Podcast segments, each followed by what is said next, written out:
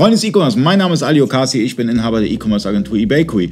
Ich bin heute zu Gast bei Afterbuy und ich habe Daniel neben mir sitzen. Wir sprechen über ein ganz, ganz interessantes Feature, über den Shopware Connector zu Afterbuy.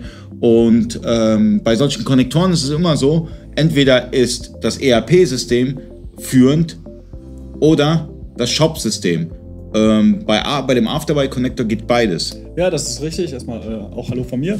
Ähm, ja, unser Shopware Connector ist bewusst so gebaut, dass man sich selber entscheiden kann, welches System man als bestandsführendes System haben möchte.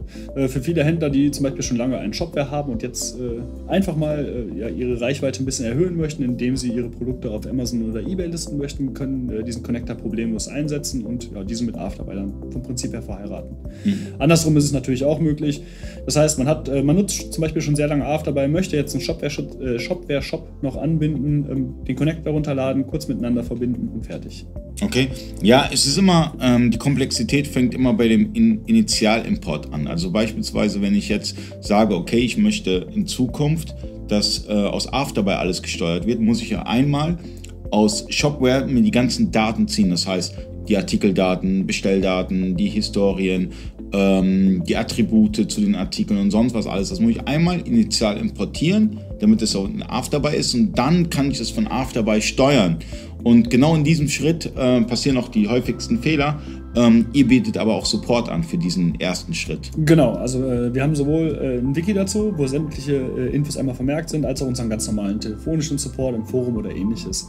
Ähm, ja, grundsätzlich empfiehlt es sich natürlich immer ein Backup zu machen, bevor man irgendwas mit dem Shopware-Shop äh, startet. Also das heißt, bevor man sich die Artikel da letztendlich kaputt oder macht. Oder Dev-Umgebung. Oder eine, ja, oder eine Dev-Umgebung. Das heißt, man könnte sich zum Beispiel auch einfach einen Afterby-Test-Account erstellen, äh, dort einmal die Schnittstellen aktivieren und letztendlich äh, es erstmal an, an, an dieser Stelle auszuprobieren, bevor man sich sein Live-System irgendwie kaputt macht.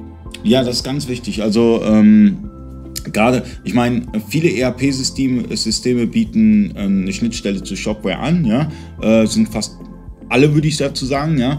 Aber äh, wo ich immer sehe, wo es tricky ist, das ist einmal initial, ja. Und dann halt, wie du richtig schon gesagt hast, ähm, das Ganze auch ausgiebig testen. Also bevor sowas live geht, immer testen, weil ihr dürft nicht vergessen, ihr verheiratet zwei unterschiedliche Systeme, zwei unterschiedliche Firmen miteinander. Ja, ist auch so. Auch wenn Connector vorhanden ist, ist es auch wiederum äh, eine Middleware.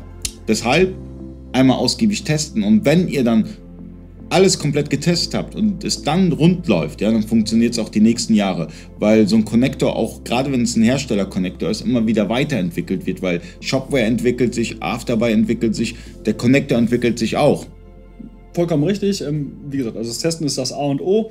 Ähm, da, da, der Connector auch äh, versionsspezifisch immer ist und man, wenn man eine neue Instanz aufsetzt, der die alte erstmal behält, äh, funktioniert es auch ohne Probleme über Jahre hinweg mit der aktuellen Version.